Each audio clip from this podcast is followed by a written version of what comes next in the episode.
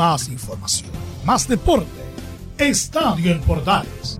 Ya está en el aire con su edición matinal. La primera de Chile, uniendo al país de norte a sur.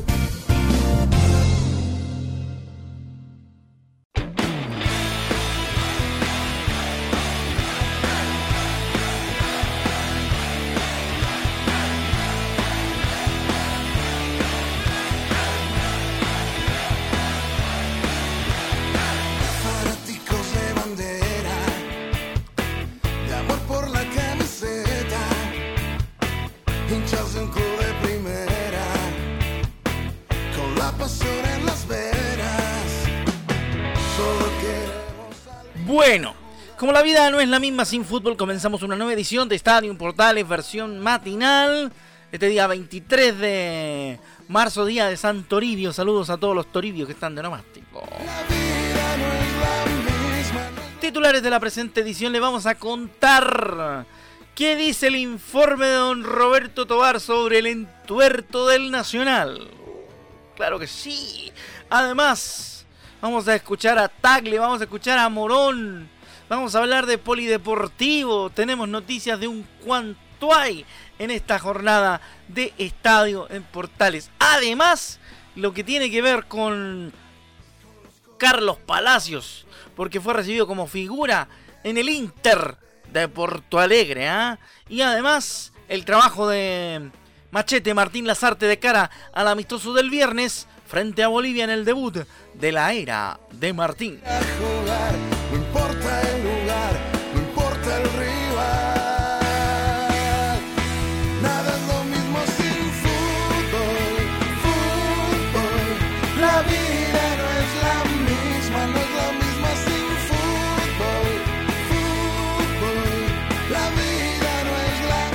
Ya tenemos el fixture también del campeonato, obviamente, y con eso ya decimos simplemente que la vida no es la misma sin fútbol junto a Jauregui. Mira, tu tremenda, tremendo tema para esta mañana de día martes. Empezamos obviamente hablando de los secos del clásico. Por supuesto, tenemos que contar varias cosas.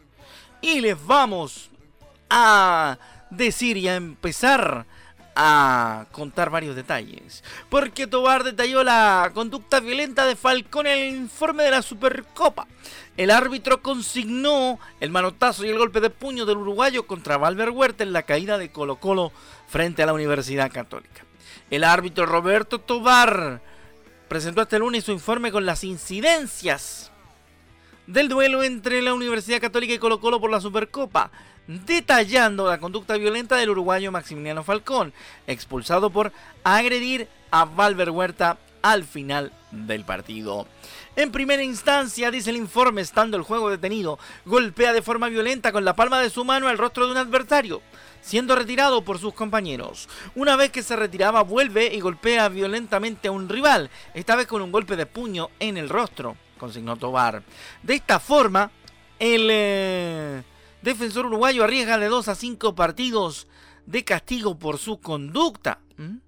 Esta sanción, según dijo Ángel Boto, expresidente del Tribunal de Disciplina de la ANFP, se irá agravando de acuerdo a lo que estime conveniente el tribunal, en cuanto más grave sea la reiteración de este hecho que haya sido en la primera oportunidad o en la repitencia, dijo Ángel Boto. El castigo de Falcón se conocerá este martes tras la sesión del tribunal. Mira, tú viste. Para que usted vea que Falcón metió la pata. Metió la pata, metió la cabeza, dejó la escoba nomás. El peluca Falcón. Y eso lo puede meter en un lío más grande todavía.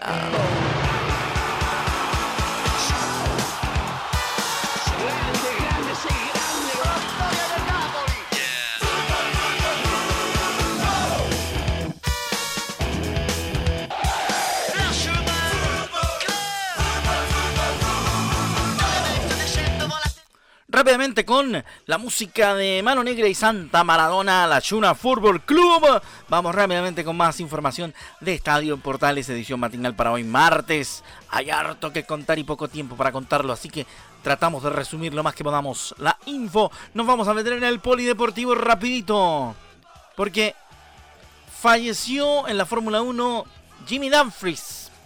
¿Quién es Jimmy Dumfries? O Johnny Dumfries compañero de Ayrton Senna y ganador de las 24 horas de Le Mans. Fue la propia Fórmula 1 que dio a conocer el deceso del británico a sus 62 años. El británico Johnny Dumfries, que fue compañero del brasileño Ayrton Senna en el equipo Lotus de 1986 y que en el 88 ganó las 24 horas de Le Mans, falleció a los 62 años, según informó este lunes la web oficial del Mundial de la Fórmula 1. Dumfries séptimo marqués de Bute, cuyo nombre real era John Colum Crichton Stewart, fue conocido como por ser el compañero de Ayrton Senna en Lotus en la temporada de 1986. El brasileño lo, eligió supuestamente por encima de la perspectiva de un compañero más duro como Derek Warwick. Su mejor resultado fue ser quinto en el Gran Premio de Hungría de ese año. También logró una sexta posición en el Gran Premio de Australia.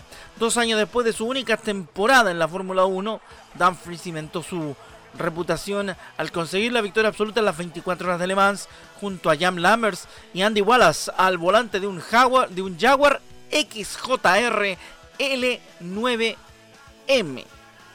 En el comunicado donde se confirmaba su fallecimiento tras una corta enfermedad, la familia de Dumfries señala, se echará mucho de menos el espíritu indomable y la energía que Johnny aportó a su vida, así como la, la inmensa calidez y el amor con el que abrazó a su familia. Ahí tenemos cómo se van perdiendo los grandes valores del deporte motor a nivel global.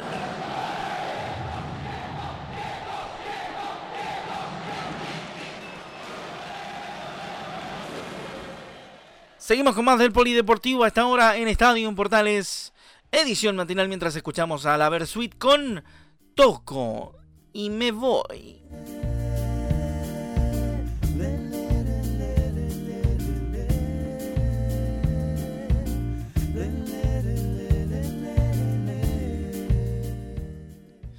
Más del polideportivo en estadio en Portales, día martes en esta mañana, iniciando la jornada, por supuesto hablando de varios otros deportes.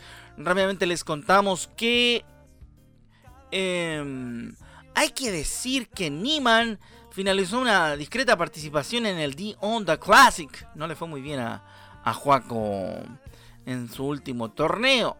El chileno deberá enfocarse en su siguiente desafío en Texas. El golfista chileno Joaquín Niman completó una discreta participación el domingo en el Honda Classic, certamen del PGA que se realizó en la cancha de Florida. En el campo del Palm Beach Gardens, el, el talagantino tuvo un positivo arranque de jornada con dos verdis en los hoyos 2 y 3 del último día del campeonato. Tras terminar la primera tanda con una tarjeta de menos 2, los primeros 8 hoyos, la siguiente bandera no fueron favorables para el deportista nacional, siendo hasta el hoyo 15 que volvió a arremeter con un buen palo y un buen juego.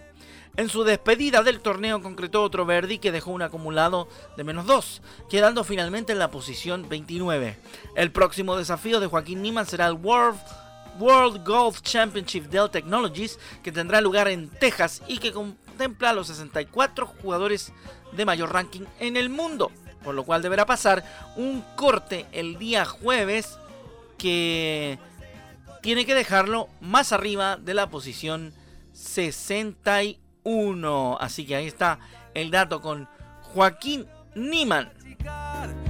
Cuando me muerda la pena no voy a llorar se ha terminado el Seguimos haciendo Estadio Portales a través de la Primera de Chile, también por supuesto en la Deportiva de Chile Radio Sport, en Radio Centro, en eh, varias emisoras a lo largo de nuestro Chile querido y por supuesto en la Portales de Valpo. Saludo cordial para todos los que están a esta hora en sintonía. Nos salimos por un momento del polideportivo para meternos en fútbol porque habló Daniel Morón respecto de la expulsión de el Peluca Falcón. Lo vamos a escuchar. Al gerente deportivo Daniel Morón aseguró que conversará con Maximiliano Falcón por su reacción ante la Universidad Católica, asegurando que este tipo de situaciones no se pueden repetir. Eh, por otro lado, lo de eh, Maximiliano ayer, eh, creo que seguramente vamos, voy a, conversar con él, eh, pero no, no era el momento ayer. Ustedes saben,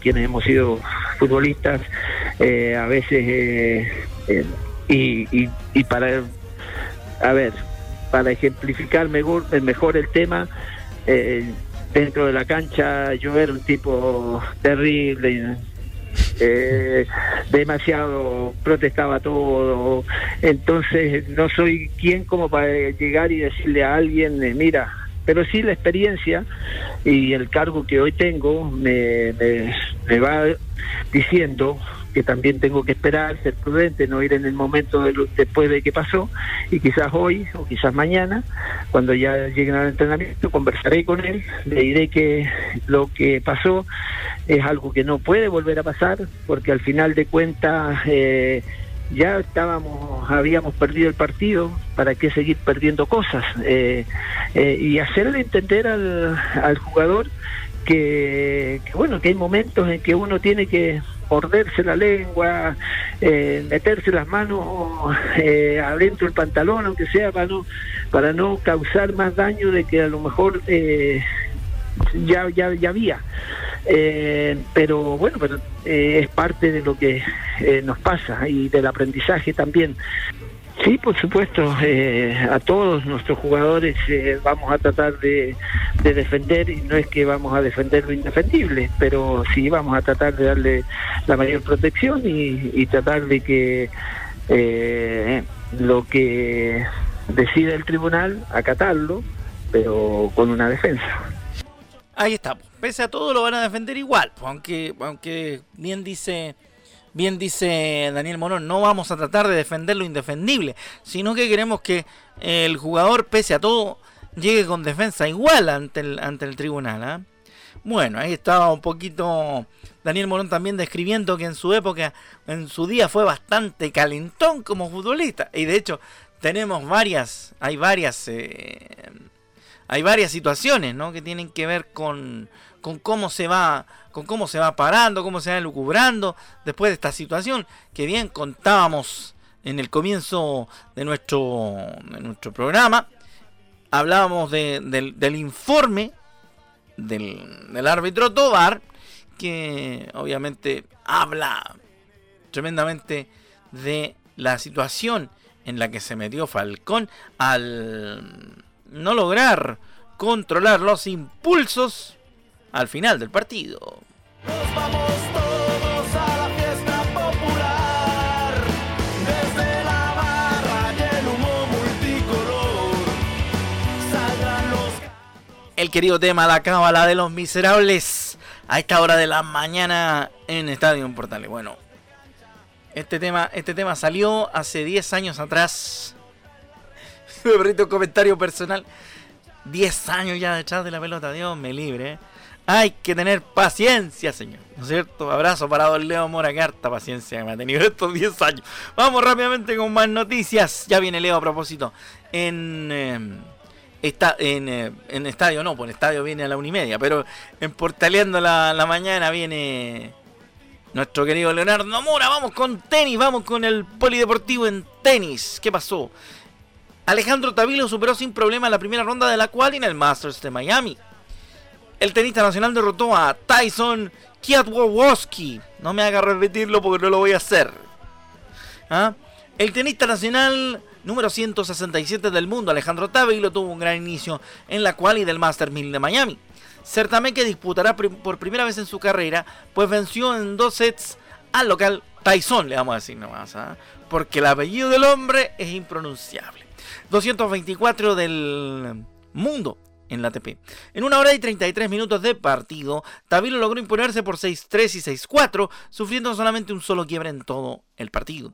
El joven jugador nacional espera rival del duelo que disputarán el bosnio Darmi Dumishur ante el estadounidense Ulises Blanche. Dumishur está a 126 y Blanche 251.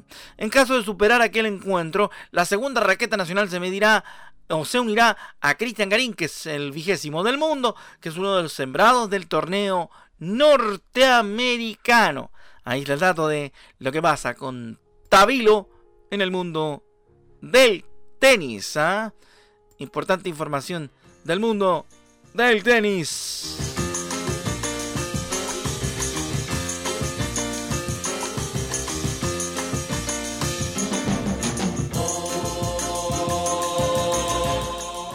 Hoy estamos con música futbolera aquí en Estadio en Portales, edición eh, matinal. Seguimos contando más información deportiva, por supuesto, para ustedes a través de la Primera de Chile y todas nuestras emisoras asociadas a lo largo del país. Nos vamos a la parte de la selección, a la página de la selección, porque La Roja comenzó a entrenar en Juan Pinto Durán para preparar el amistoso ante Bolivia del próximo día viernes. ¿ah?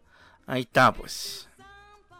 Ya incluso La Roja a través de su cuenta oficial cuenta que Gary Medel y Fabián Orellana se sumaron a la concentración de la selección de cara al eh, duelo amistoso ante Bolivia.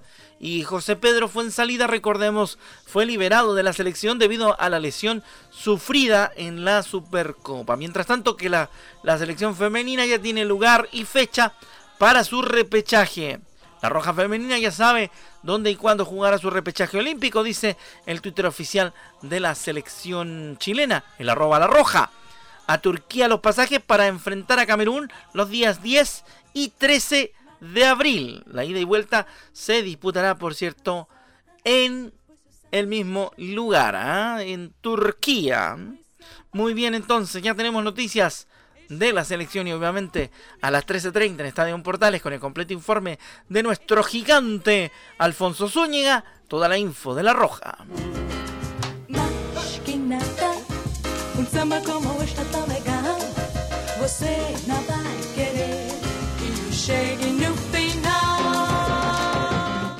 Junto a Sergio Méndez y Brasil del 66. Seguimos haciendo Estadio en Portales en esta edición matinal. Nos faltaba escuchar de un lado, porque habíamos escuchado gente colocolina, nos faltaba escuchar a gente cruzada, a gente de la Católica. Tenemos a, a Poyet. ¿ah? Vamos a escuchar entonces a Gustavo Poyet. Si Marcelino Núñez va a jugar así, le voy a pedir que se case antes de todos los partidos. Vamos a escuchar al técnico de la Universidad Católica. Tuvimos una situación con Marcelino, no sé, vale si puedo comentar, que ayer se casó. Lo que significa que era una situación rara, que no se da mucho en fútbol, que un jugador el sábado por la tarde esté aquí de casamiento y el domingo tenga que jugar una final. Pero si va a jugar como jugador hoy, pues le voy a pedir que se case todos los viernes o los sábados antes del partido del domingo, porque fue, fue realmente fue extraordinario y me, da mucho placer por él, ¿no? porque era una situación incómoda. Quizás en otro momento él no hubiera estado en condiciones normales de poder jugar y, y demostró que a pesar de que todo lo que pasaba a nivel particular, sigue siendo un muy buen profesional. ¿Sabe que yo le encuentro razón a, a en esta pasada? Porque es raro que un futbolista se case y más allá del matrimonio pida jugar, porque generalmente los futbolistas cuando no están en condiciones de jugar simplemente dicen, oiga, profe, se, borran. Y como bien dice Gustavo Poyet, eligió no borrarse Marcelino Núñez y sí ser partícipe de la final frente a Colo Colo de la Supercopa. No deja de ser un buen tema.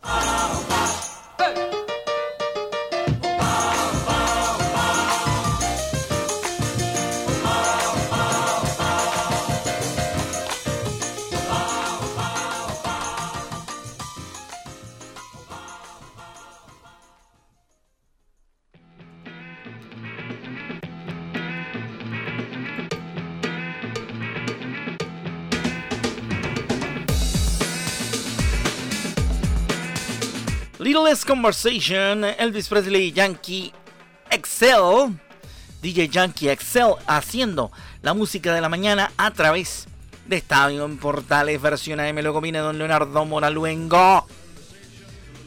Don Leo Mora para hacer el matinal de Portales en el Portaleando la Mañana.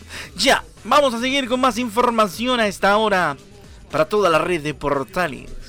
Como dice nuestro director, para todas las portales de nuestro país. Le mandamos un gran saludo a don Carlos Alberto Bravo, a quien volvemos a escuchar a partir de la una y media de la tarde. Internacional de Porto Alegre anunció el, el arribo de Carlitos Palacios. El Inter de Porto Alegre anunció como figura al delantero nacional Carlos Palacios, jugador de 20 años que dejó la Unión Española para iniciar su primera travesía internacional. Escuchemos cómo lo recibió el Inter de Porto Alegre. Hola, torcida colorada. Acá le habla Carlos Palacios, no atacante Inter.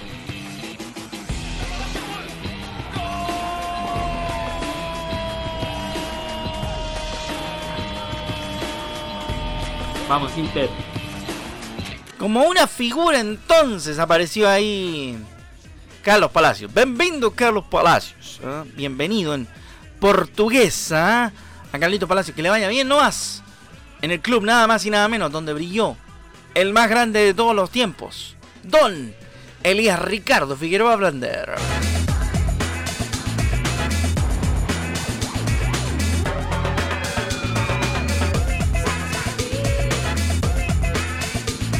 Último tramo de Estadio Portales, edición matinal en directo para todo Chile a través de Radio Portales y las emisoras que componen nuestra cadena y también la gente de Medios Unidos.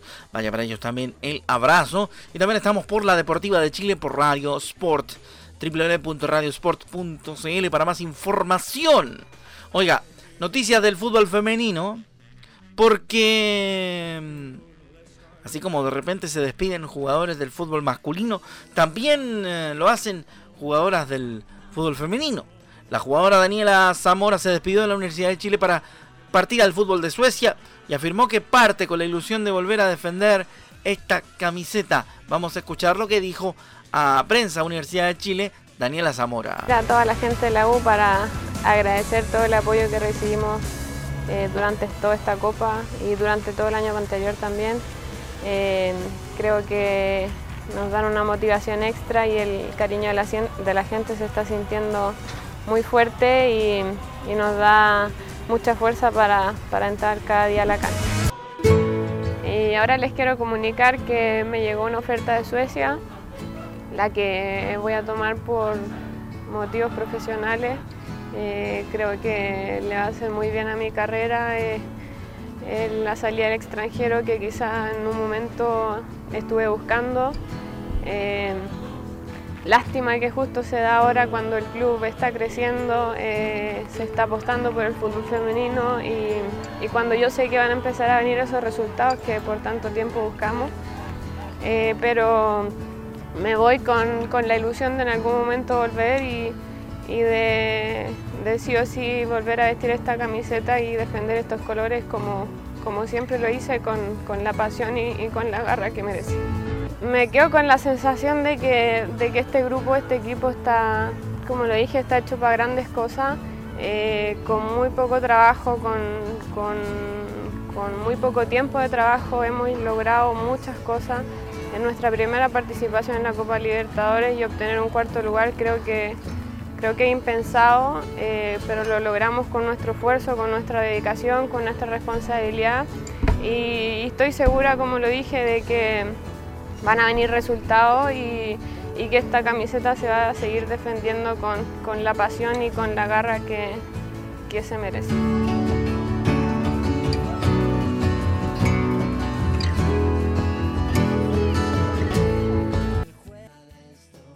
Sentidas palabras de la jugadora, la exjugadora de la Universidad de Chile que se despide, pues, Daniela Zamora. Que le vaya bien nomás y que sea, pero súper exitoso su, su nuevo paso en el, en el fútbol internacional. ¿eh?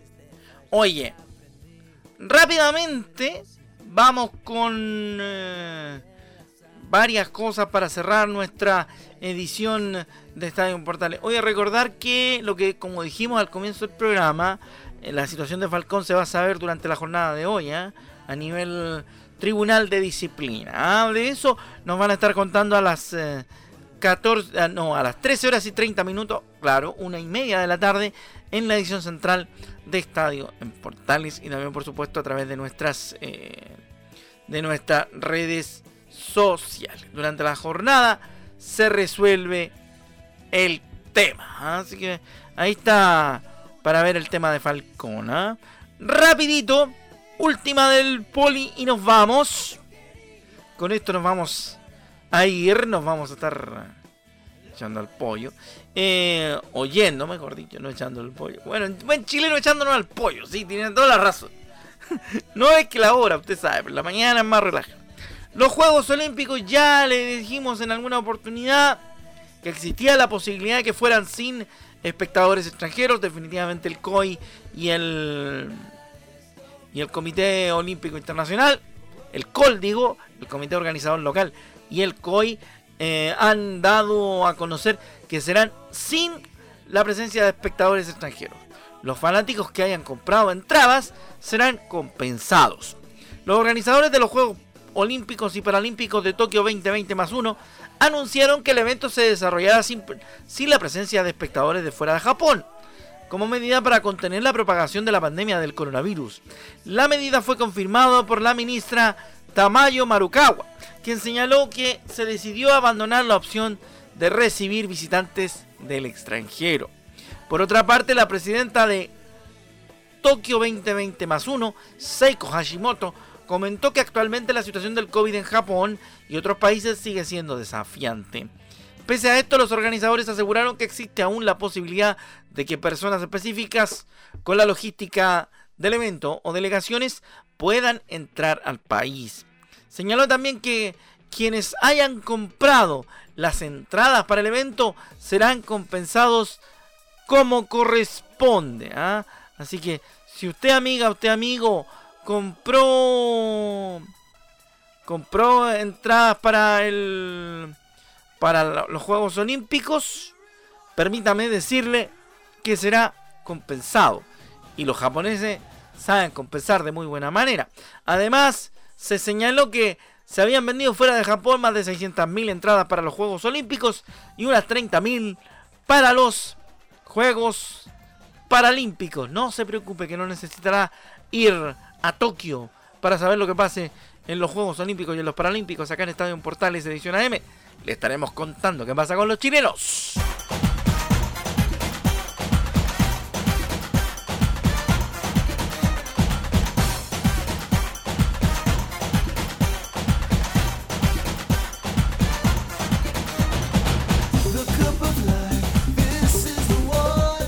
Bueno, y nos vamos junto a Ricky Martin. Gracias por su compañía en esta edición matinal de Estadio en Portales. A nombre de todo el equipo que hace la versión AM de este programa, se despide su amigo Rodrigo Jara. Nos encontramos durante la semana con más edición matinal y, por supuesto, en el central entregando los informes del Curicuri. Chao, que le vaya bien. Ya viene Leonardo Mora con Portaleando la mañana. Chabela. Que le vaya bonito y que tenga buen día martes.